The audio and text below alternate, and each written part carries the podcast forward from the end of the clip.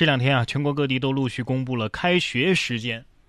有分析指出，等开学之后啊，我们会看到一个普遍现象。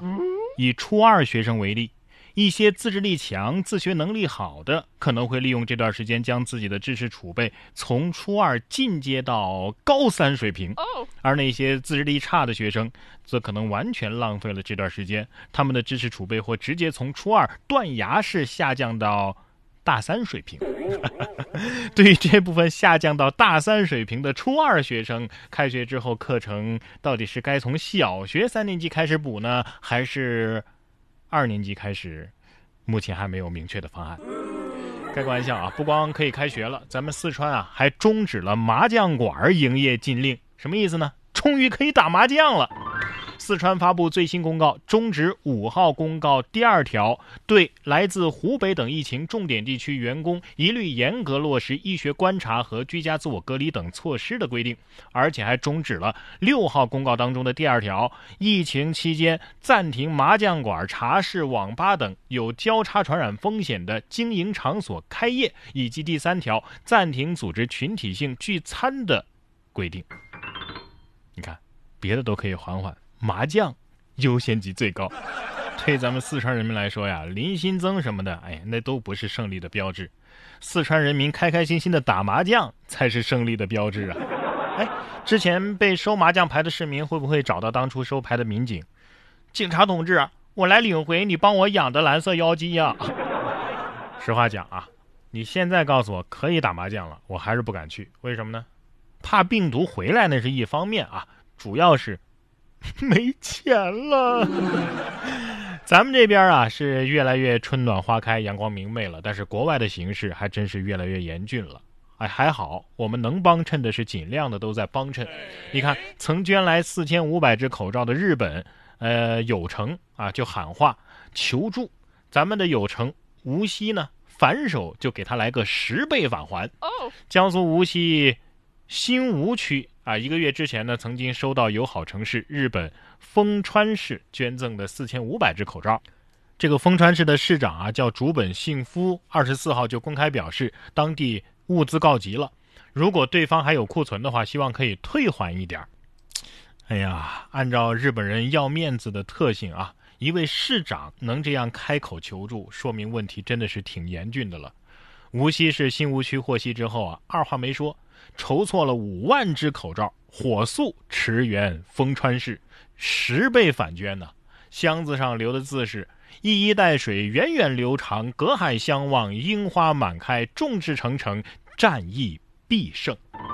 你不是山川异域八个字吗？我一衣带水二十四个字，这个胜负欲我反正是佩服啊！别问问就是以量取胜。这防护物资紧缺啊，的确是很恼火。啊，你看下面这位爱尔兰老爹，怕儿子携带病毒，用拉牲口的车接他回家。前段时间，爱尔兰的一个小哥从加拿大回爱尔兰，经伦敦转机，因为伦敦是高危地区呀，所以小哥回家之后啊，需要隔离两周。他爹就去机场接他呀，因为怕他有病毒，用拉牲口的拖车接他回家，三个小时的路程，是亲爹没错了。爸爸是不是这个意思？居然这个时候回来，你你这孽畜！把牲口车给他打扫干净，应该是父爱最后的温柔了。这下小哥呀，应该有这样的切身体会了。我最难忘的是父亲的背影。按照他爹的这个画风，这小哥不会到家就被扔进眉清目秀的羊圈里隔离吧？不过小心一点啊，是对的。病毒可不管你是什么身份啊，连查尔斯王子核酸检测也呈阳性。根据英国天空台的报道，英国王储查尔斯王子新冠肺炎核酸检测呈阳性。查尔斯今年已经七十一岁了，任英国王储啊，下一任的英联邦元首。王室发言人表示啊，一直表现出轻微症状，但是仍然身体健康。